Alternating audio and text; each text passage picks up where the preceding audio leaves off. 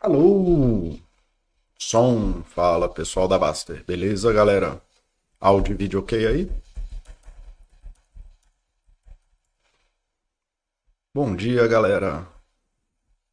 Eu estou com som aqui? Não sei. Alô, alô.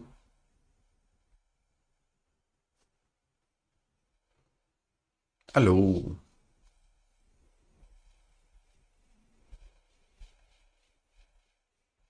Vídeo ok. Som, temos som?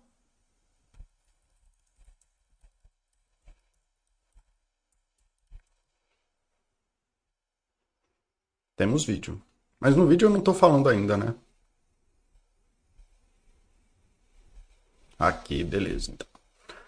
É, então vamos lá, bom dia galera, bom dia aí, Dom Quixote, bom dia Catatones, Oxi, bom ver aqui Obrad, Monstro, Mitkin, que inclusive vai aparecer aí, né, Mitkin, isso aí, vou botar teu post aí, The Banner, tudo bem querido, como é que vocês estão? Bom vê-los por aqui, pessoal do YouTube, oi Jen, tudo bem contigo querida, bom vê-la por aqui também.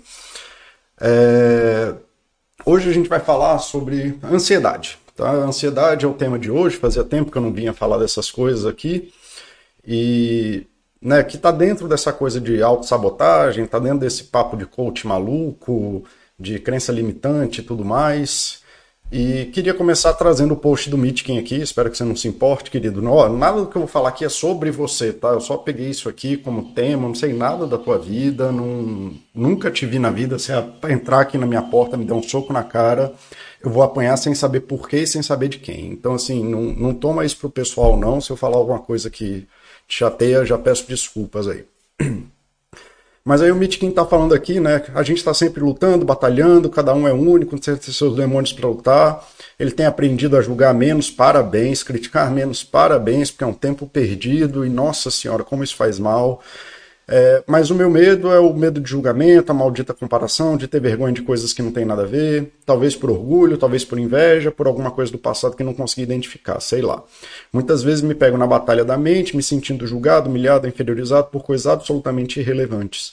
E o pior, às vezes de amigos, pessoas próximas que estão absolutamente cagando para aquilo que eu só coloco na minha mente. O que eu entendi aqui é que ele está falando que ele sabe que os amigos dele, as pessoas, a família dele não se importa com o que ele está dizendo é, com que ele está sofrendo, assim, não são pessoas que estão criticando ele nem nada, mas que ele continua maluco com isso. E é muito louco, consigo identificar, consigo perceber, mas às vezes essa coisa vem e quando eu começo a perceber que não tem nada a ver, já foram várias horas, minutos, dias e tal, ele vai lá se martirizando por dias a fim, que é uma pessoa feliz com tudo que tem, sabe disso, mas às vezes me sinto, me incomoda, principalmente por achar que estou sendo ingrato, né? Então, assim, é uma pessoa que está sofrendo, assim, claramente está falando aí que está sofrendo, e está sofrendo porque tem os demônios dele para lutar lá, se vê com dificuldade, se vê numa posição de inferioridade, se vê sofrendo, sendo com uma expectativa de julgamento dos outros, daquilo que poderia ser, comparando com o que alguém tem ou deixa de ter. Então, Mitkin, você quer loucura, bicho? Eu, às vezes, me comparo com quem tem carro melhor do que o meu e eu não gosto de carro. Então, assim, pode ficar tranquilo, louco todo mundo é, assim, eu vejo o cara, pô, eu podia estar num carro mais confortável e tal, não sei o quê. Bicho, eu nem gosto de carro, velho. Eu, eu, nem, eu queria poder não ter carro e fico me comparando com os outros. É loucura mesmo, e tá tudo bem, tá? Então você tem aí minha bênção para ser louco, seja louco em paz. Eu acho que o que a gente está diferindo aí, que é o que eu vou tentar falar hoje, é isso que já até passou aí na, na tela, do ego saudável, tá? É, eu não sofro por isso eu percebo esses incômodos sem sofrer. Né? É uma coisa que vem na minha cabeça, do mesmo jeito que vem às vezes assim, ah, vou matar meu chefe, especialmente hoje em dia, que meu chefe sou eu, e aí muitas vezes eu tenho vontade de matar meu chefe. É, mas você não vai lá matar teu chefe, sabe? Essas coisas são normais da vida, e piriri pororó. Tá? A gente tem esses pensamentos malucos e o complicado não é exatamente pensar sobre as coisas, tá? A resposta oficial aí para isso não é, não é, o problema não é pensar, a gente pensa, do mesmo jeito que nosso coração bate, do mesmo jeito que a gente se mexe, eu, tô, eu fico aqui gesticulando sem perceber o que eu estou fazendo. É, a gente tem essas coisas que estão fora do nosso domínio, ou que vêm atropelando a nossa vida, ou que acontecem na nossa vida sem a gente pensar no que está fazendo, como, por exemplo, a gesticulação. E os pensamentos são muito assim, tirando quando a gente tem controle objetivo da nossa postura e passa assim, a nossa postura vai mudando. Se, ah, não, não vou gesticular agora por 10 minutos. Aí você faz um controle objetivo. As coisas só acontecem dentro da gente. Não tem, a gente não precisa se engajar nelas. Elas só acontecem, entendeu? É, lógico que se você tem alguns padrões que acontecem de autocrítica, de martirizar os outros. Aí, lógico que você tem que parar, dar uma atenção para isso. É que nem obesidade, assim. Você tem um padrão que passou batido de comer demais ou de não praticar esporte por anos e tudo mais. É... Você tem que parar e dar atenção para isso. E aí o que a gente vai conversar aqui hoje é sobre essa questão que o que você está falando basicamente é ansiedade, tá? Então é mais fácil encarar isso com um comportamento de ansiedade e parar para monitorar isso e trabalhar isso. E hoje a gente vai falar sobre o que, é esse comportamento de ansiedade, como que ele vem, ou pelo menos qual é o framework da psicologia mais simples que eu conheço para lidar com isso. E como que você passa por isso sem sofrer, ou pelo menos sem sofrer tanto, ou sem se engajar em coisas que levem ao sofrimento, e coisas assim. Isso é um chat que eu já dei lá atrás, é um chat quando eu fiquei puto com umas paradas que o pessoal tava falando na Baster, tem até algumas citações aqui. E como que a gente lida com isso e começa a mudar alguns padrões de hábitos para viver dentro dos seis pilares, né, do que a gente conhece, que é a melhor forma de lidar com a ansiedade. Não é viver sem ansiedade, é lidar com a ansiedade de uma forma saudável, tá? É, antes de começar, a Suzana Trave está perguntando: bicho humano é comparador por natureza? Cara, vocês fazem umas perguntas difíceis às vezes. É a segunda vez que eu falo isso hoje já. Sim.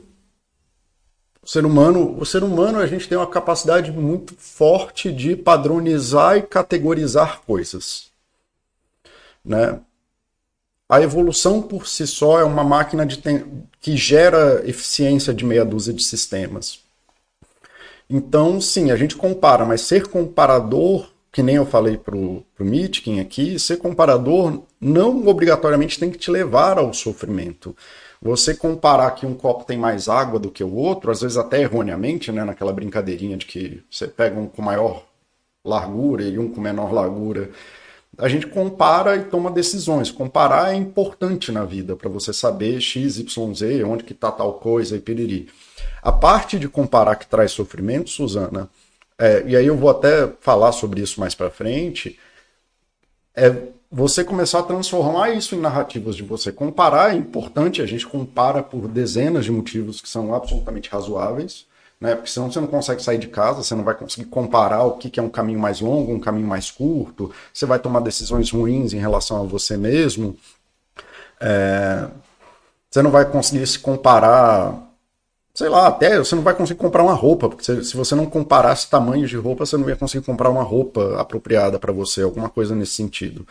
O que é problemático é o sofrimento que isso carrega, que tem muito a ver com características psicológicas mal trabalhadas, mal desenvolvidas, que envolve a rigidez e tudo mais, que fazem mal ao ser humano, que trazem sofrimento e te botam nos espirais malucos. Mas comparar é importante, não só a gente é comparador por natureza, como isso é importante para nossa sobrevivência, tá? Então, Debanner, esses dias ouvi uma frase que me fez muito sentido: liberdade humana envolve a nossa capacidade de pausar entre o estímulo e a resposta. Um psicólogo aí sobre ansiedade. Esqueci quem. Hum. Cara, vocês fazem perguntas difíceis. Pausar é importante. O mindfulness, inclusive, tem essa, essa característica. Né? As atividades, o benefício 1.0, assim, o primeiro benefício que você vai ter numa atividade de mindfulness, banner, é você começar o processo que mais tarde eu vou chamar de defusão cognitiva aqui, que é você conseguir parar um movimento automático, parar um movimento que está fundido com você, para conseguir lidar melhor com uma situação ao invés de repetir os erros que você já cometeu no passado. Então, sim, nesse sentido, sim. E provavelmente a palestra que eu estou dando agora, esse solilóquio que eu vou fazer aqui agora, é sobre como que isso é importante, mas não é só isso. Isso é um dos pilares, dos seis pilares, né? É um dos seis pilares do que a gente chama de flexibilidade comportamental para poder exercer talvez isso que você chamou de, de liberdade humana, né? que envolve até muita coisa da filosofia contemporânea e tarará, mas aí eu não vou entrar nisso. É, é isso, Big Boss. É, são perguntas existencialistas, assim. É, quando a gente começou ali a. Aí, de novo, mais uma complicada. Pô, vocês estão bom hoje, mas que bom, vai trazendo aí, não tem problema não. Quando a gente começou a, a tomar a liberdade como princípio, filosoficamente, socialmente é, e humanamente, começou a entregar o direito da liberdade para os seres humanos, eles tornaram-se detentores do próprio destino, né? Você pode escolher sua profissão, você pode escolher com quem você vai casar, você pode escolher um monte de coisa. E ao mesmo tempo que isso traz uma série de benesses, também traz o fato de você ter agora que viver com a existência que você tem, né? Porque não tem mais uma narrativa de mundo para você ser obrigado a seguir. Né? Antes era filho de ferreiro, ferreiro era, filho de padeiro, padeiro era, e é isso, essa aí é a tua vida, viva assim, siga, sofrendo ou não com isso, tu é mulher, tu vai ter que casar com quem teu pai mandar, e é isso, a tua vida é isso, e aí tem um monte de sofrimento envolvido aí, porque você não pode fazer escolhas, talvez esteja num casamento ruim, talvez você odeie fazer pão e por aí vai. Agora você tem que viver com né, essas questões existenciais aí, né, Big Boss? Você tem razão aí. Adorei aí. Obrigado por me dar a resposta que eu estava é, querendo dar, mas estava com preguiça de entrar nesse assunto. É, se não for tu para responder essas perguntas, quem mais responderá? Os filósofos, velho. Os filósofos, eles gastam muito tempo muito tempo mesmo é, nessa brincadeira.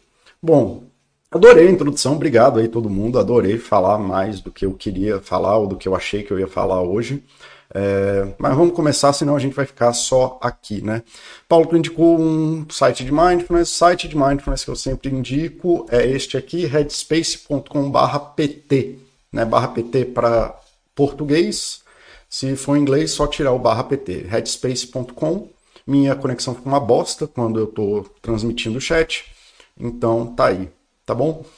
Por que, que eu gosto dele? Porque os meus pacientes se dão muito bem com ele e porque ele ensina tudo de acordo com o que a gente sabe que é o mindfulness científico, sem aspira esotérica, sem as coisas frufru. Você pode praticar ele no banho, no carro, onde você quiser. Ele, inclusive, orienta, é orientado para esse tipo de coisa.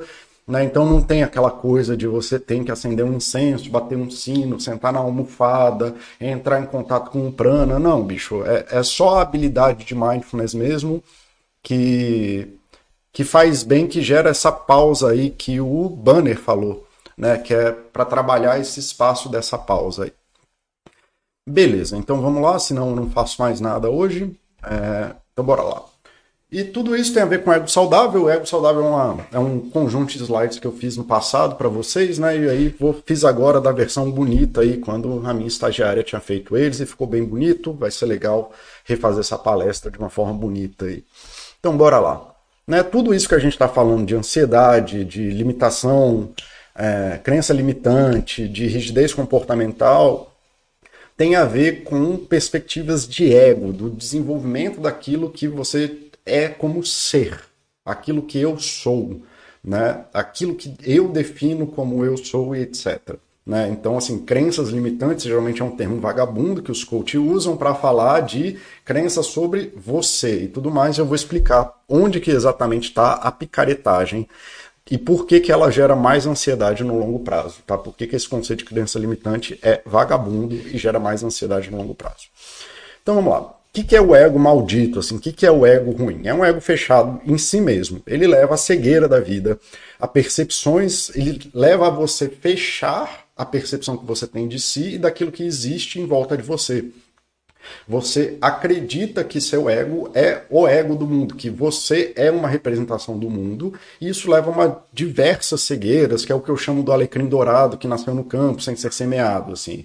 É uma pessoa, é uma pessoa que acha que o seu ego é a regra do mundo. Ego significa eu em alemão, tá? Então, quando a gente fala ego, eu tô falando eu, é a pessoa que tem um eu tão forte que é, ele acha que o eu, num mundo imenso e vasto e antigo e tudo mais, é a representação de alguma coisa, tá? Um ego maldito, ele tem uma dificuldade de abertura, é uma pessoa rígida, que é isso que a gente vai falar sobre o Mitkin aqui, mas não sobre o Mitkin, mas sobre o texto que ele fez, que não consegue se abrir para experiências de mundo, vive uma ilusão de certezas, impossibilitando experiências novas e novos caminhos, que fatalmente leva a não engajamento, que é o problema que o Mitkin falou, que ele acaba perdendo horas, minutos, dias da vida dele, sem conseguir se engajar de forma saudável, produtiva, é, nova, interessante para si. Né? E ele põe em risco que você. Ele põe o risco que ele gera, principalmente, porque ele está preso numa, numa rigidez de eu absurda, né? num eu tão. Se eu sou a régua de mundo e aquilo que eu sou é a régua do mundo, muito provavelmente nem você vai conseguir obedecer essa régua. Porque a gente falha, a gente erra e você tende a ficar repetindo os mesmos erros porque você não desenvolve novas habilidades. Porque, afinal, se você é uma régua daquilo que tem que ser feito, nada mais pode acontecer. É um ego maldito, é eu adoro escalar, todo mundo sabe que eu adoro escalar. Eu frequentemente apoio meus pacientes a começar a escalar, mas só porque é o assunto que eu acabo falando sobre esporte e eventualmente eles se interessam mas é como se eu, um ego maldito seria eu, como psicólogo, obrigar as pessoas a escalar, porque a felicidade só pode ser atingida na escalada. Ou eu, sei lá, se eu lesionar o ombro ou alguma coisa assim, parar de fazer atividade física, porque a felicidade do eu, aquilo que existe no eu, só pode ser obtida na escalada. E isso não permite que você se desenvolva como um ser humano completo, né? Um exemplo idiota, mas se você for ver, esse é o exemplo que a gente mais vai ver. A pessoa que é o advogado, que acha que só advogado pode ser feliz, é um médico que acha que só médico pode ganhar dinheiro, ou a pessoa que tem a ilusão de ser médico para porque só médico pode ser bem-sucedido, e por aí vai. Ou se você é milionário e tem um milhão, só vou ser feliz se tiver um milhão, e tudo isso vai fechando a tua capacidade ou você achar porque você é milionário, você é melhor do que os outros, e por aí vai. Né? Então, o ego maldito é quando você pega o eu e transforma o ego, esse eu, numa narrativa de mundo é, que impede que você se abra para as é, N opções que existem do mundo. Né? Então, assim, o Hexaflex é a forma, pelo menos, mais simples, não que ele seja fácil, mas é a forma mais simples que eu conheço de explicar o que, que é isso que o Mitkin estava descrevendo. Né? E se eu entendi, ou pelo menos na narrativa do Mitkin eu consegui entender, em algum lugar ali que ele falou da comparação, do julgamento e tudo mais, ele tem uma conceitualização de self ali. Então ele tem um conceito, né? Em inglês é self as a script, é self como um roteiro, né? De que ele deveria atingir certos padrões de vida, então começa aqui embaixo, tá? Na parte de baixo aqui do, do hexagrama, essa última ponta aqui. De que ele deveria ter algumas coisas na vida dele, ou que ele deveria ser, ou que se ele alguém tem algo que ele gostaria de ter que ele não tem, aquilo ali vai contra esse conceito de eu que ele criou. E de novo, Mitkin, cara, eu não estou falando de você, eu estou falando de um texto sem nada da tua vida, tá? É só porque esse texto caiu bem nesse tipo de exemplo aqui. E aí é mais fácil eu falar com um exemplo real do que ficar inventando coisas na minha cabeça, por exemplo, falando de escalada. Tá? Então, você se viu numa situação, o seu texto está descrevendo uma pessoa que se viu numa situação em que aquilo que você é de verdade no mundo real, no mundo concreto, de eu tenho essa garrafa e não tenho outra, não está batendo com essa, esse conceito mágico, com essa régua de mundo, com essa expectativa de mundo, com essa idealização, com essa narrativa de vida do tipo eu só vou ser feliz se ganhar um milhão, que está acontecendo agora. Aí daí, geralmente o caminho é você se sentir mal. E aí vem o segundo problema. Né? Então, o primeiro problema começa numa conceitualização de self, de você criar essa narrativa mágica de mundo, você se colocar na vida de, em que você é o herói de um filme e que esse herói deveria fazer aquele script, que se não for aquele script, não é aquela narrativa. E quando você se vê distante dessa narrativa, você começa a se sentir mal. E aí vem o outro problema, que é você não aceitar, né? Você ter uma dificuldade Aqui está escrito errado, é esquiva, tá? Aqui ficou esquiva, mas está esqui, é esquiva. Ou talvez esteja certo, eu que não sei ler. Esquiva, tá certo, eu acho. Experiencial, quando você se sente mal com você, você tenta diminuir seu sofrimento. E aí, seja entrando em metanoia, metanoia é quando você começa a pensar sobre seus pensamentos e se bater porque você está pensando coisas ruins. Ou você bebe, né? Ah, não, eu estou me sentindo mal, estou com o coração acelerado, vou beber. Ou não, ah, eu estou tendo um sentimento ruim aqui, então eu tenho que tirar o sentimento ruim para existir. E daí, né, então você está ali ansioso, isso tudo é ansiedade, tá, gente? É você, você percebe o corpo. Eu já falei para vocês, ansiedade é quando começa a aparecer as coisas de muito. Né? Então, assim, você começa a ficar acelerado, você começa a agir muito, começa a agir com muita força. É sempre a palavra muito que envolve a ansiedade.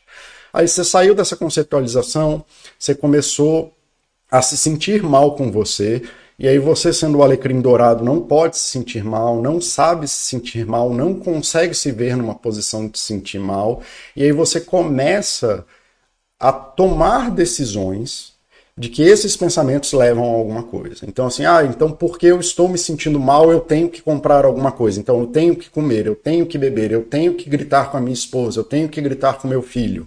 Porque você não consegue nem lidar, nem viver com o seu sentimento ao ponto de que, agora vindo aqui para a parte de cima, você começa a ficar fechado nessa coisa, nessa metanoia e viver essa metanoia, essa coisa que só está acontecendo dentro de você, não está acontecendo no mundo lá fora. Não tem nada acontecendo no mundo de fora, velho. Se morrer amanhã, o mundo vai continuar. As árvores que eu estou olhando aqui fora vão continuar aqui. No... As cigarras vão continuar cantando, não tem nada acontecendo.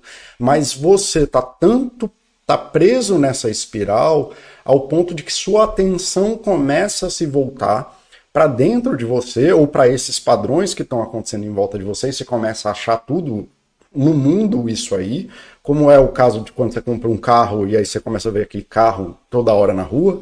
Então você começa a mapear tudo que valida essa sensação negativa e começa a mapear ações que validam essa sensação negativa. Você não consegue variar e perde o controle da sua atenção do seu foco que geralmente acaba te levando para ausência ou dis distanciamento dos teus valores pessoais. Então, assim, eu não, eu conheço pouquíssima gente que efetivamente quer bater nos filhos, que quer fazer a vida da esposa miserável, que quer trabalhar mal, que quer brigar com o chefe, que quer comer compulsivamente, que quer beber até morrer na sarjeta. Eu conheço pouca gente que realmente, quando você pergunta numa pergunta honesta, ela realmente quer isso da vida mas geralmente ela está presa nessas teias que não permitem mais que ela se engaje ou que ela esteja em contato com aquilo que é importante para ela, seja aquilo que for, tá? E isso causa inanição, impulsividade, evitação, compulsão. Então você acaba se perdendo daquilo que é significativo para você,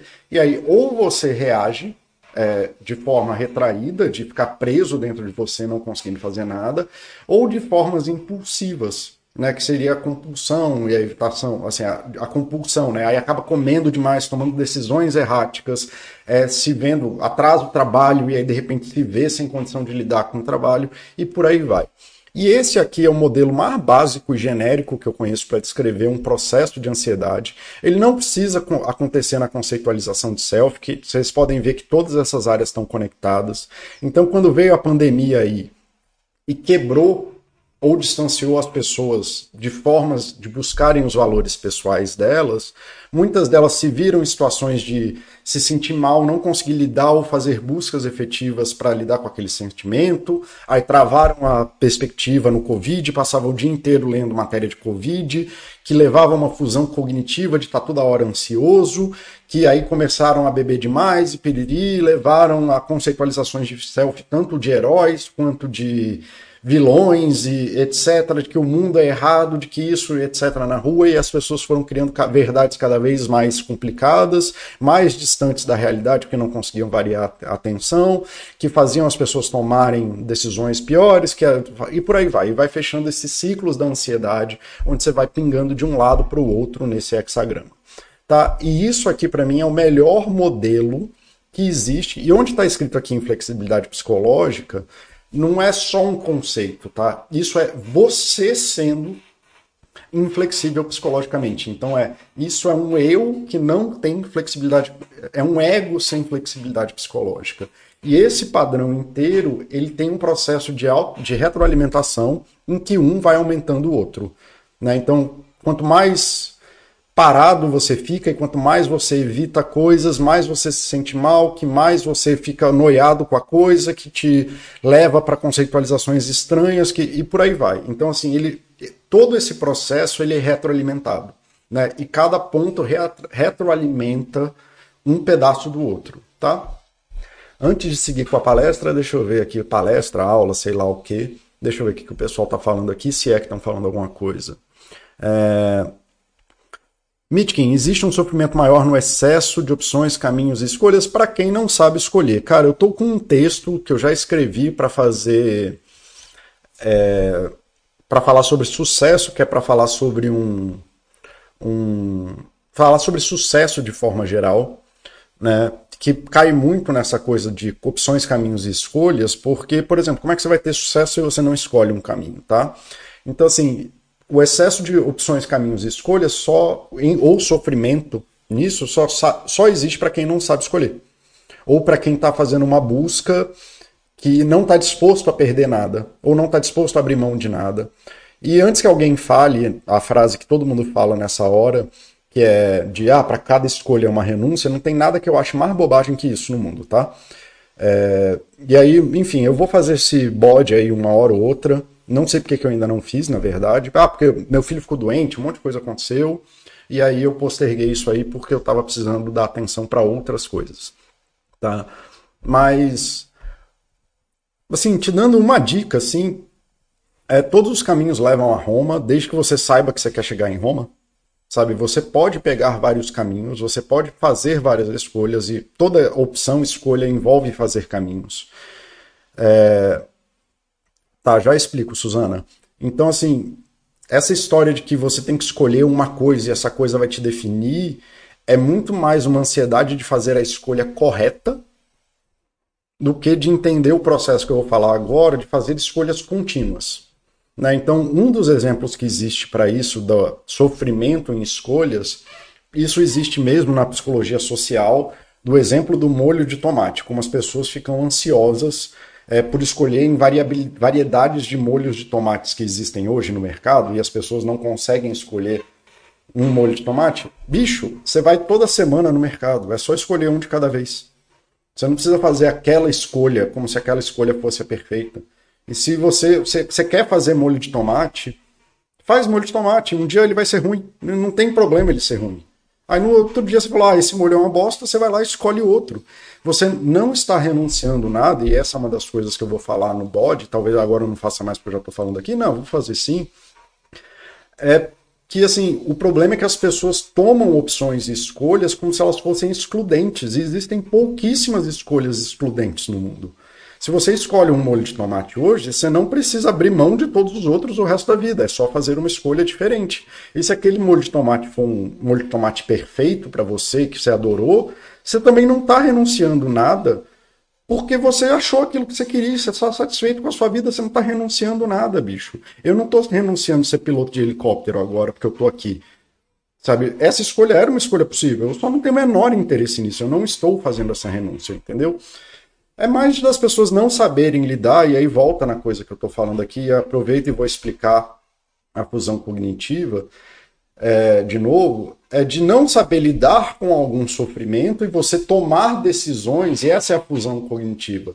Por exemplo, eu tenho uma narrativa de self de que eu só posso fazer escolhas certas, Suzana. E toda, a todas as minhas escolhas, se eu fosse a pessoa que não sofre, que, que a minha vida é perfeita, é se eu só faço escolhas certas.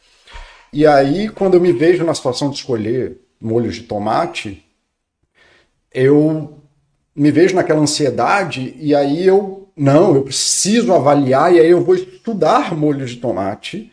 E aí, ao invés de me engajar positivamente, de pensar, cara, eu estou fazendo jantar para o meu filho, vamos lá, vamos provar, vamos testar, vamos ver hoje, amanhã a gente tenta de novo, eu entro em um engajamento para evitar o sofrimento e aí eu começo a tomar ações, e essa é a função, é quando você tem um sentimento negativo e você tem colado com esses sentimentos um padrão para tentar evitar aquele sentimento que provavelmente não resolve o problema, pelo menos no longo prazo.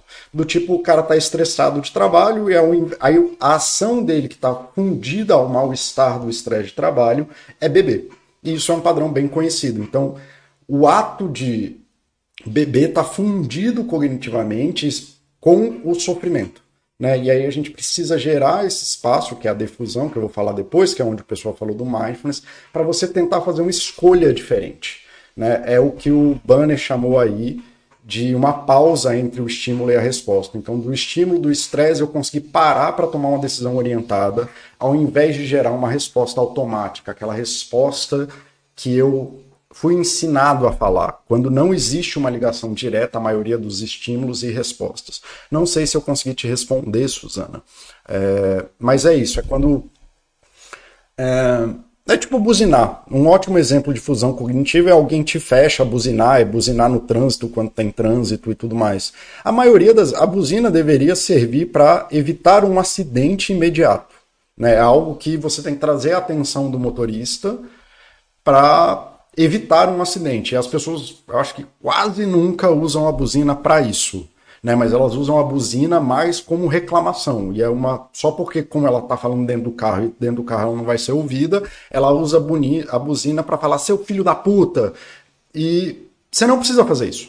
Tá? Então, muita gente usa a buzina num espaço de fusão cognitiva falha. Eu acho que tem uma coisa que ajudar é olhar as coisas de longe, fazendo boas escolhas da direção das coisas, ao invés de tentar acertar o melhor possível em cada escolha pequena. É exatamente isso, falho, e né, eu sei que você já sabe como eu funciono e o que eu estou tentando falar aqui. É bem por aí mesmo, então o resumo do que eu vou falar daqui para frente, o falho falou aqui. E, mas eu ainda vou explicar de uma forma mais acurada. Obrigado aí, gente. Meu filho já está melhor. Curiosamente, ele ficou doente de novo, o que é o que está rolando na minha vida. Tem um mês e meio que ele tem ficado é, com viroses aí por conta desse tempo maluco, porque eu passei genes cagados para ele é, do trato respiratório. E aí, assim como eu, ele fica doente nessa época de mudança de estação. Só que isso já está se perdurando por um mês e meio. E aí as coisas têm ficado mas obrigado de verdade pela compaixão aí de vocês. É, é, é massa isso. Isso é uma das coisas mais bonitas da vida para mim. Vocês se preocuparem com meu filho porque vocês se preocupam comigo, cara. Eu acho isso é incrível, incrível mesmo. Assim, eu fico até emocionado assim. Obrigado, gente. Obrigado de verdade. É, seguindo, como sair da, da, da inflexibilidade psicológica? Em primeiro lugar, aprendendo aquilo que te falta. Tá? Você não precisa ficar fazendo análises gigantescas, você não precisa ficar maluco. Ah, eu prometi, eu quase esqueci, porque vocês estão participando tanto que eu quase esqueci. Onde que entra a parte que eu falei das, das crenças limitantes? Eu não sei se vocês já conversaram com essa galera que usa esse termo crenças limitantes. Mas eu sei porque eu converso com gente que vem falar comigo, Paulo, eu vi que eu tenho uma crença limitante, piriri pororó, não sei mais o que, de não sei das quantas. E acaba que os coaches usam isso, esse termo crenças limitantes, de uma forma bastante maluca, pirada e que só traz mais ansiedade. Porque eu nunca vi alguém vir com esse conceito para mim falando que eu sou limitado. E todos os seres humanos são limitados né? Por definição, bicho, você não tem como viver todas as experiências de mundo, tá? Não, você não é capaz de fazer todas as coisas no mundo. Você pode fazer todas as coisas, ou pelo menos em algum grau de todas as coisas, mas você não pode fazer todas as coisas ao mesmo tempo, tá? E aí, se você vai ver o termo de crenças limitantes, ele só serve para atender a conceitualização de self de que é isso, assim, a pessoa, muita gente aqui na Baster chega com a crença limitante de, porque a galera dos coach de trade falam isso, você não é bom no trade porque você não é, você tem uma crença limitante de que você não vai conseguir. Não, querido, todos os estudos matemáticos da própria B3, que é a maior interessada em trade, fala que trade não dá dinheiro para ninguém, assim, meio por cento, ponto zero um por cento da população. Não é uma crença limitante. Né? Cara, para você vir ganhar um Nobel é, é mais difícil que ganhar na Mega Sena. Não é uma crença limitante que te impede. Tem coisas que são difíceis e beiram o impossível. E o conceito de crenças limitantes, se algum dia ele teve utilidade, o que não é o caso, Mas se ele tinha utilidade em algum momento, ele foi transfigurado para gerar uma conceitualização de self em que tudo é possível, basta você fazer mágica. Né? Se você superasse não sei o que, você seria a pessoa perfeita. E não existe conceitualização de self maior do que a do alecrim dourado, que nasce no campo sem ser semeado, bicho. Você não pode fazer todas as coisas, você não é um herói de uma narrativa, você não é uma pessoa perfeita e o mundo não está disponível para você se você fizer o esforço necessário. Não é assim que as coisas funcionam. Nem tudo pode acontecer só porque você quer. E existem coisas que são só beiram o impossível mesmo, e se você tiver mesmo que você se esforce muito, ainda assim você pode não conseguir a grande maioria das histórias de pessoas de extremo sucesso, Neymar, Messi, Nobel, é, são viés de sobrevivente.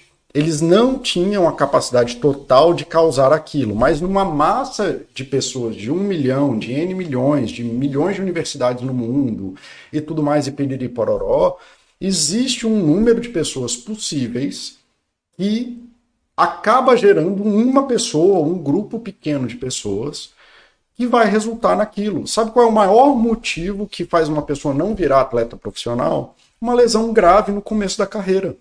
Porque uma lesão grave no começo da carreira, não há investimento, especialmente se você é pobre, suficiente para a tua recuperação adequada para você voltar para alta performance.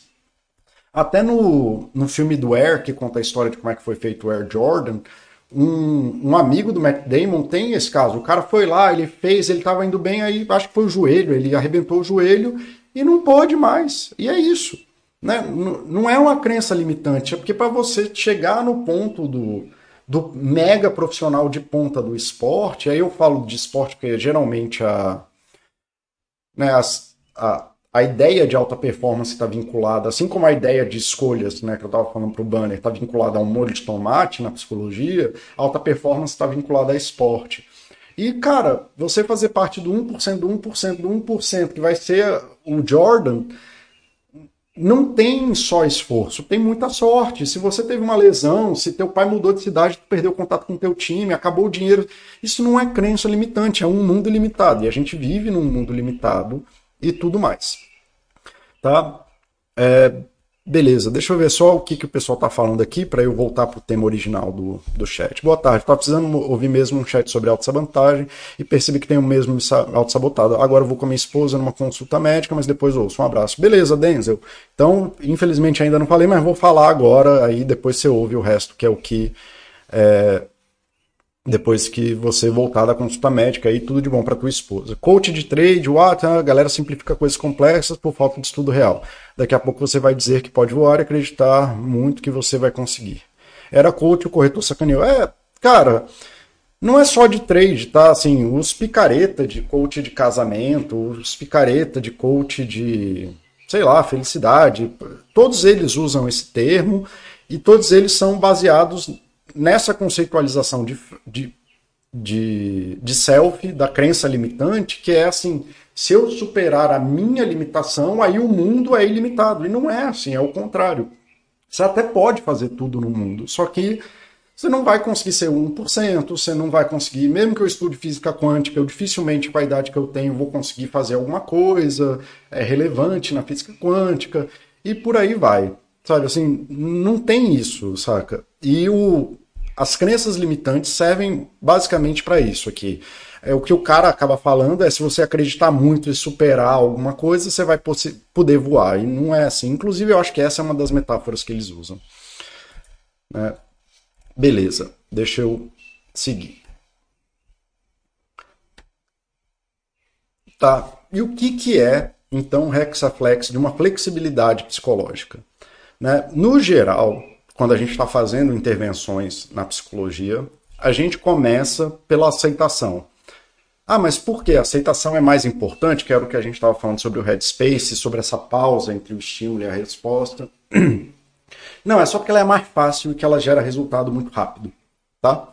Então, assim, você descobrir que você pode se sentir mal sem acontecer nada no mundo e que é importante você aceitar seus pensamentos negativos, só aceitar que eles existem.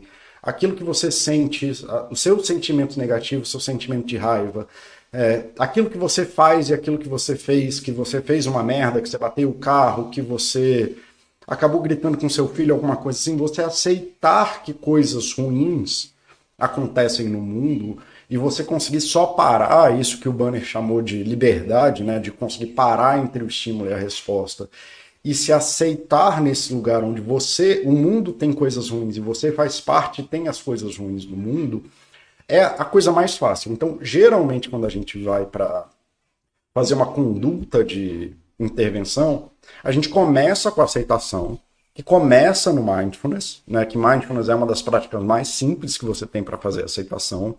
Ela ajuda muito a fazer isso e eu recomendo o Headspace, como já recomendei aqui hoje, porque ela é mais fácil, mais prática e mais simples. E ela ajuda muito a fazer essa separação dessas coisas automáticas né, dessa que eu expliquei para a Suzana mais cedo, de separar de porque eu estou estressado eu tenho que beber, porque meu filho derrubou o copo eu tenho que brigar com ele, porque meu filho está gritando comigo, porque ele não quer dormir ou ele está enrolando para dormir, eu tenho que ser agressivo com ele, porque a minha esposa, meu marido atrasou, ele é um filho da puta. Então todas essas coisas automáticas que estão relacionadas entre como você se sente ou como um evento do mundo te obriga a agir, a aceitação e a prática de mindfulness, de aceitar, não, às vezes só tem coisas erradas, mas eu não preciso definir a minha realidade como, ou a realidade interna que eu estou vivendo, como uma régua de mundo, e ela também não define as minhas ações. Eu posso só parar para tomar uma outra decisão.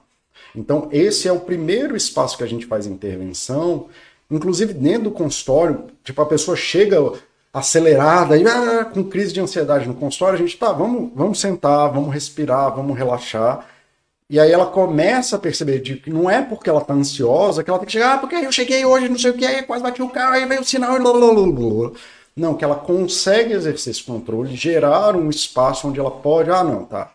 Eu tive um dia complicado e não sei mais o que, parará. E esse espaço ele é muito fácil de ser criado, tá? Então é por isso que geralmente a gente começa na aceitação, fazendo pequenos progressos em separar a realidade interna ou a tua realidade pessoal, de achar que porque alguém fez algo eu tenho que fazer algo de volta, tá? Então da tua vida interna do mundo. Então, tanto mindfulness como a difusão são os primeiros passos para a pessoa começar a romper isso, e aí voltando no texto do Mitkin, é, de começar a aceitar esses pensamentos negativos e ao invés de combater eles, ou ao invés de dar muita trela para eles, ou ao invés de só estar tá ali e se isolar, que foi o sentido que eu consegui tirar do texto dele, apesar de não saber se é verdade, de que aí ele vai entrando na metanoia da cabeça dele, de entrar na noia da noia da noia da noia da noia, e aí ele vai se isolando, se isolando, se isolando, ao invés de comunicar, por exemplo, uma, uma outra alternativa possível, é falar para as pessoas que ele está com medo, de falar,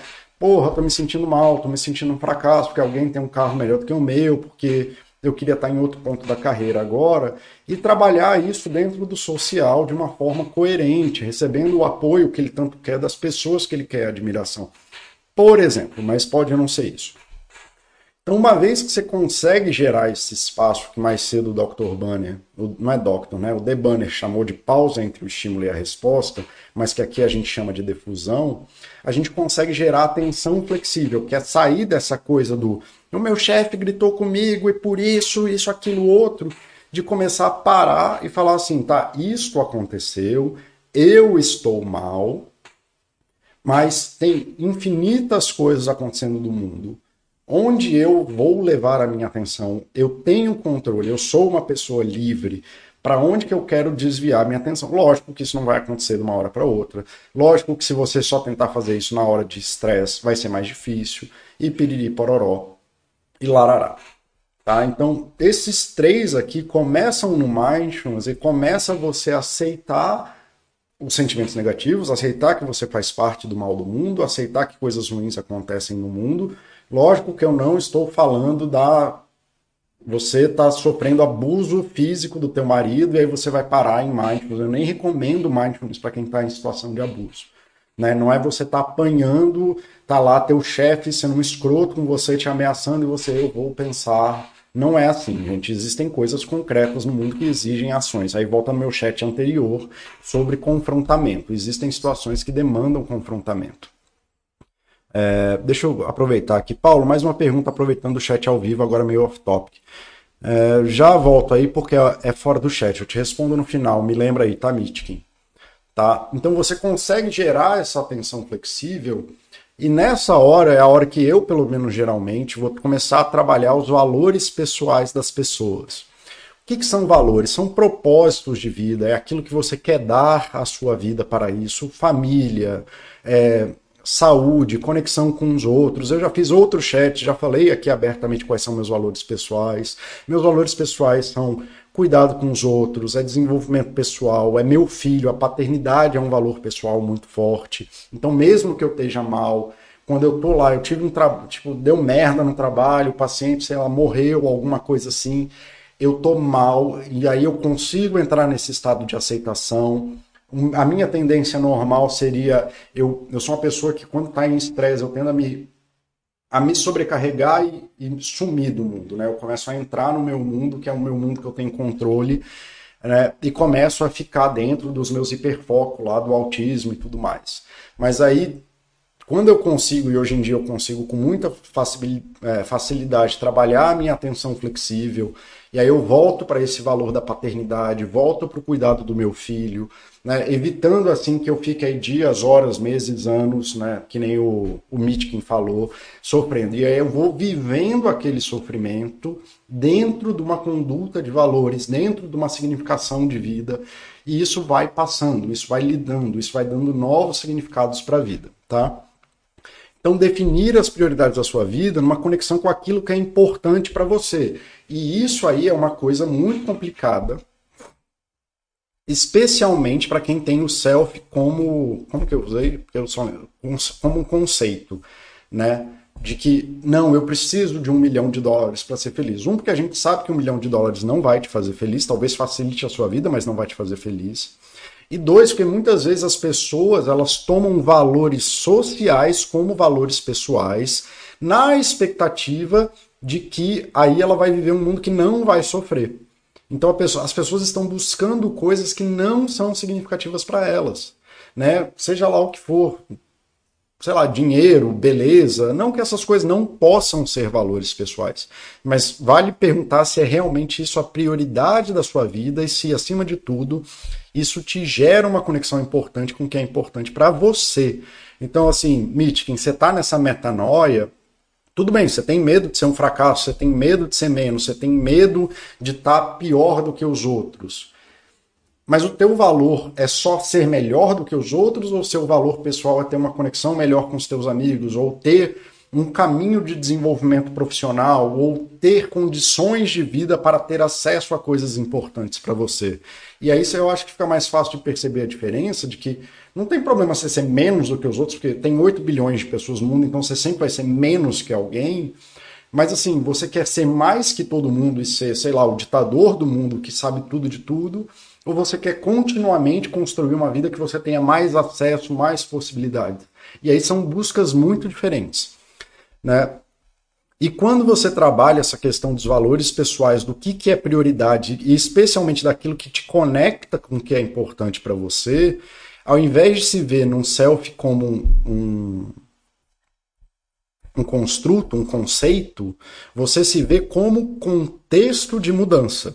Você consegue orientar a partir da aceitação e da atenção flexível a tomada de ações fora da fusão, fora daquele automático, para a busca contínua dos seus valores pessoais e no tomada de ação, como você se vê como agente de mudança da sua vida, ou talvez até da vida como um todo, em ações comprometidas, compreendendo passo a passo e os caminhos, enquanto você sente aquilo que você está vivendo, seja aquilo mal, seja aquilo que é bom.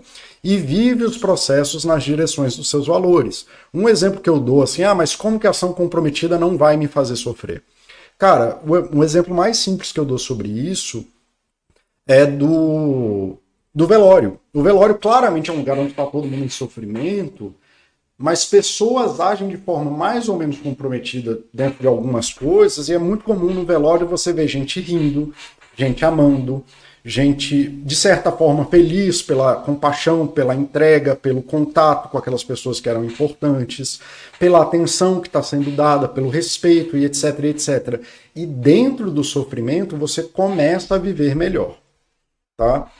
Então assim, das, algumas coisas importantes. Então a atenção flexível, que é você trabalhar essa atenção flexível a partir da aceitação e estando no momento presente, é geralmente começa com meditação e mindfulness.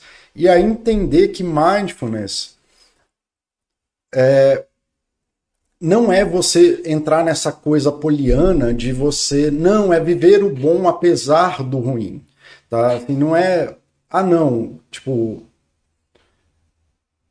aqui é porque a imagem. Não, é isso, tá? O mindfulness não é você trabalhar a tua atenção para essa primeira imagem como se o mundo fosse bom apesar das coisas ruins, do barulho, daquilo que você não tem, da festa que você não foi, do fome e tudo mais.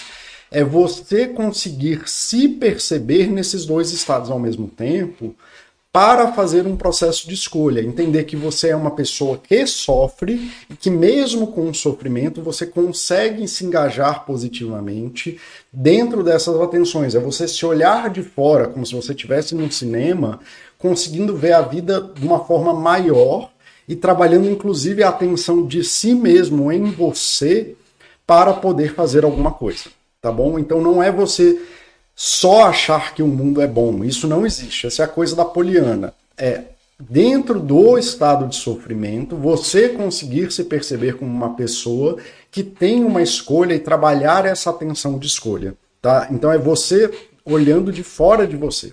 Ao invés de entrar na metanoia, do sofrimento, você entra na, no meta-pensamento daquilo que você está vivendo, como um todo, na vida como um todo. Então é esse caminho de você. É tipo ter um olho fora da sua cabeça te olhando.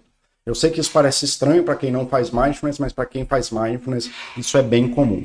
Mauro, passei para dar um alô, mas tem que sair. Vai lá, meu querido, bom vê-lo por aqui.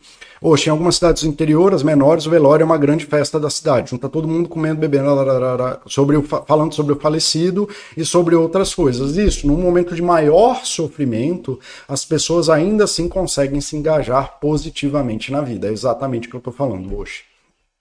Tá, e aí alguns posts antigos, que é da época que eu fiz esse chat pela primeira vez, é, que tem muito aí, aí Mitkin, só para você pelo menos saber que não é só você. Parece que quando eu era mais novo, quando eu não tinha ambição, quando eu não tinha ambição, eu era mais feliz. Hoje, aos 25 anos, tenho uma renda igual, maior que 95% da população brasileira, e mesmo assim não estou é, satisfeito. E esse é um bom exemplo, não sei se era isso que o autor estava falando na época, nem lembro quem falou isso, mas é um ótimo exemplo de conceitualização de self. A pessoa achando que porque tem dinheiro ela não vai sofrer e de que ela tem satisfação ou deveria ter uma satisfação com a vida porque tem dinheiro. Dinheiro é uma ferramenta que te ajuda e facilita que você faça coisas no mundo, mas ele não te faz feliz, né? Então, assim, a busca pela felicidade, pela satisfação, vem da ação comprometida de valores, apesar do sofrimento da vida, e você conseguindo se botar como contexto e etc, etc, etc. Né? Mas que isso aqui foi um post sobre ambição que teve na Baster um tempo atrás e um monte de gente falando. Não me desse a ideia de juntar durante vários anos para ter dinheiro de uma casa legal, um carro bacana, acumular patrimônio, etc. Quanto mais eu trabalho, mais eu vejo que ainda falta coisas para conseguir coisas. Imediatismo, isso é um exemplo da ansiedade levando para imediatismo, inanição orientada e, e, a falta de valores, uma falta de awareness de si. Né? Assim, como se. Porque as ações da pessoa tivessem que trazer esse mundo mágico para ela neste momento, e porque ela não consegue ter isso nesse momento, a vida dela é só sofrimento. E isso é uma pessoa que entrou nessa narrativa e está a ponto de desistir. Eu não sei se é isso, novamente, assim, eu não estou falando das pessoas que botaram isso, só estou usando esses textos como exemplo. Eu não conheço essas pessoas, mas é um exemplo de como a desconexão com os valores e não conseguir entender os processos das ações acumuladas, não conseguir escolher um molho de tomate e que seja uma bosta esse molho de tomate, depois escolher mais um vai levando a pessoa para um caminho de uma espiral que leva, não, mas a vida só vai, ser, só vai fazer sentido se eu tiver um carro bacana agora, acumular um patrimônio agora e tiver uma casa legal agora, e eu e é ainda pior, porque como a gente sabe do outro cara, isso também não faz você ficar satisfeito. Então assim, especialmente quando as pessoas falam de ambição, Né? Então tem outros exemplos, rigidez, fusão cognitiva, imediatismo, e ainda fica um sentimento de um dia retribuir aos meus pais fizeram com, com o intuito de dar um imóvel e uma mesada todo legal a eles, mais a grana que eu preciso. Então assim, a pessoa tem uma narrativa de vida de que, por mais que isso seja bom, isso pode ser bom, tá? isso pode ser legal, e você dar um imóvel para os seus pais pode ser uma coisa interessante. Você ter, ter dinheiro para dar uma mesada para eles pode ser uma coisa muito legal. Mas você viver como se a sua vida só pudesse ser feliz se você fizesse isso e não conseguir se conectar com seus pais hoje porque você não faz isso, mostra como essas narrativas quebram a tua busca pessoal, porque, ah, não, eu preciso de mais grana e só vou poder me conectar com meus pais quando eu tiver essa grana. Não, seus pais estão vivos hoje, talvez eles já estejam mortos quando você conseguir essa grana. Então pega o telefone, liga pro teu pai, fala que você ama ele, fala com a tua mãe, mãe, isso é importante na minha vida. Eu queria muito um dia poder te pagar isso e o que a velha vai responder é, meu filho já tá pago. Seja feliz. O meu pagamento é você tá bem. Mas tudo bem, se um dia chegar a grana, a gente faz coisas melhores, mas não é isso que vai fazer feliz e não é essa busca por mais grana que vai te fazer feliz. Um outro post é Rigidez, falta de atenção a si, conceitualização de self, distanciamento de valores fusão cognitiva. Acontece que as coisas que eu desejo são muito caras e não fico satisfeito caso não consiga daquilo para cima. O que me motiva é o dinheiro e isso não sai na minha cabeça. Quero acumular o mais rápido possível, trabalho, estudo e tenho que abdicar de muitas coisas. É uma pessoa que está chegando perto do burnout, para atender essa conceitualização de self maluca, já está buscando coisas que não sabe mais o que, só vai ter coisa mais cara para comprar, está absolutamente preso e rígido nessa busca por dinheiro, né, sem prestar atenção que ele está abdicando de coisas que são necessárias para si e que isso fatalmente vai cobrar a conta lá na frente. Né? Rigidez, fusão e falta de awareness. O pouco tempo que sobra eu pratico esportes. Alguém passa por isso, precisa de um conselho. Tá, meu conselho é, bicho, talvez se você esteja faltando tempo, que é a única coisa que você tem na vida, você precisa olhar melhor porque você está tomando, decidindo. Tá? Atenção flexível, Suzana terá como ver e poder ah, observar os próprios pensamentos na meditação vipassana. Poder observar de fora permite registrar, buscar alternativas, fazer escolhas. Então, a psicologia, isso que eu falo do headspace, é que ele vai trabalhar só a parte que importa e a parte que a psicologia disse ou diz que a gente tem evidência que é importante.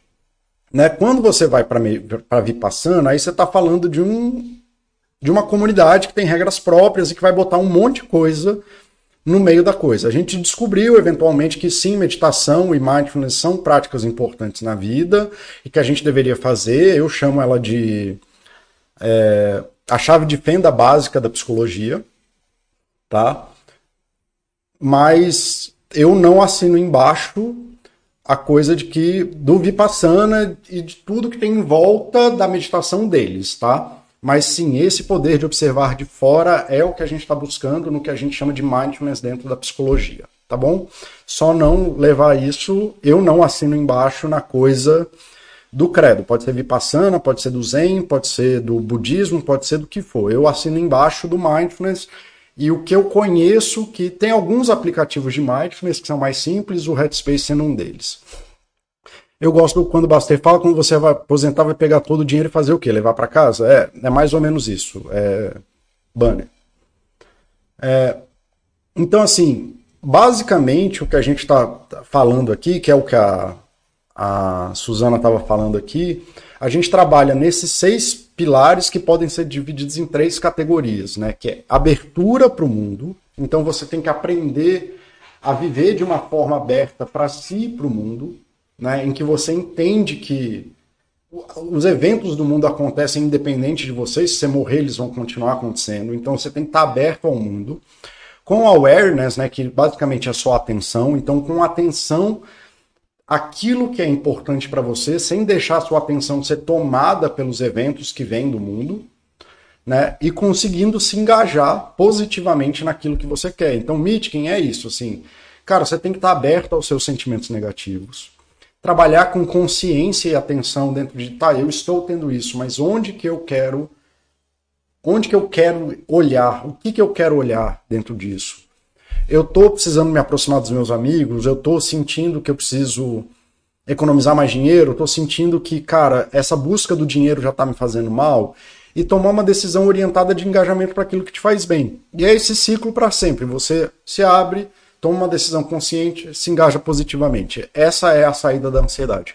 A saída da ansiedade é evitar as metanoias, e parar de obedecer às regras da metanoia, descobrir que seus pensamentos não mandam em você, que seus pensamentos não são parte da realidade, eles só existem dentro da sua cabeça, que nem seus sonhos, eles podem fazer nenhum sentido e a maioria das vezes fazem nenhum sentido, e tentar agir de forma aberta, consciente e engajada para o mundo que você quer construir no futuro. Basicamente isso é assim que você cria ansiedade, não é criando mágica de que você tem uma crença limitante. Não, você é limitado e não tem isso, aí você tem a escolha de se engajar positivamente no mundo ou não. Tá? Você não é o herói de uma narrativa mágica de mundo. Você vai morrer que nem todo mundo morre, você não vai receber um prêmio quando você morre. Você só morre e aí a vida que você construiu é aquilo que você teve. E é só isso, gente. É... Galera, é isso. É... Eu já dei exemplos e tudo mais. E eu vou encerrando por aqui, porque o resto do post não faz tanto sentido para o que a gente estava falando aqui hoje. Então é isso, galera. Obrigado aí. É, a gente se vê daqui a 15 dias. Deixa eu só ver o que, que o pessoal está falando. Don Quixote. Esse observar de fora seria análise racional? Eu confundo esse termo porque não vejo formas de ver de fora, que são sentimentos e emoções. Não, é só você conseguir. Do mesmo jeito que você vê um filme, cara. Você vê um filme como? Você vê o um filme sentindo que você é o personagem do filme? Você se, se joga para dentro daquela projeção de um filme, você pode fazer o mesmo com você, de olhar para sua vida como um observador externo sem se engajar. Por mais que você esteja vendo um filme de terror e você se assusta, você não sai correndo do cinema. Mesmo que você chore porque você tomou um susto, eventualmente você se acalma e você fica de boa. Você não precisa se engajar, é só você se botar como observador da sua própria vida.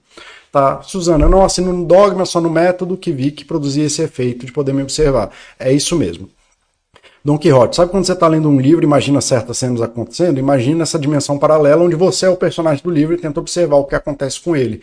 É isso, você não precisa racionalizar, você só precisa estar lá observando sem se engajar, sem, inclusive sem fazer julgamentos e sem fazer análises racionais. É só observar e de preferência de fora. Que nem se você sentasse num cinema e o filme que está passando é a sua vida, que é isso que o hoje está falando sobre, só que como livro. Né? Você não precisa se engajar é, naquilo que está acontecendo. Só para você saber, eu faço isso agora enquanto eu estou atendendo e enquanto eu estou falando com vocês. Eu me coloco como observador do que eu estou falando, e aí você vai trabalhando isso é, para ter essa abertura para depois tomar a decisão de consciência. Dr. Banner, responde lá o que o Mitkin falou off-topic. Ah, beleza. É, calma aí. Paulo, mais uma pergunta do chat. Ah, barará. Como você vê a linha terapêutica do Vitor Frankl? Fui, fui ajudado com busca de sentido e pensei em me aprofundar. Cara, acho que a melhor forma que eu tenho de responder isso. O Victor Frankl ele trabalha muito com a questão do engajamento, dos valores pessoais. Né? A logoterapia é muito focada na busca de propósito, daquilo que é significativo para você. E assim como o mindfulness, que também é, que nem a, a Suzana falou, isso é uma outra prática que está lá, ela faz parte dessa forma que eu entendo que é a melhor forma de lidar com a ansiedade. Né? De você aceitar, parar com o automatismo das suas decisões, trabalhar a tua atenção, olhar no mundo qual é a busca de valores pessoais, conseguir se entender como um contexto de para isso para tomar ações cognitivas, ou em qualquer outra ordem. Essa só é a historinha que eu conto melhor, mas poderia ser em qualquer outra ordem. Tomou ações comprometidas de escolher o molho de tomate, ainda assim isso não foi satisfatório, trabalhar a defusão, perceber que ainda assim isso foi importante para você ter um jantar bom com a sua família, para facilitar a atenção, a atenção flexível e se ver como um contexto que é. Então, assim, tanto faz como você conta essa historinha, ela sempre acaba no mesmo lugar, do mesmo jeito que a ansiedade é retroalimentada pelos seis fatores da rigidez psicológica, os fatores da, da flexibilidade psicológica também é, se retroalimentam. Então a minha posição sobre o Victor Frankl é que ele trabalha muito esse pilar, mas menos esses aqui. E aí o combo da, de uma intervenção que é chamada de aceitação e compromisso, do livro que eu já falei dezenas de vezes para vocês, é, trabalha esses três pilares juntos. Tá? Então, acho que é a melhor resposta que eu consigo te dar agora. Eu gosto do Victor Frankl, mas eu sinto falta, ou pelo menos hoje, na melhor ciência que eu tenho para passar para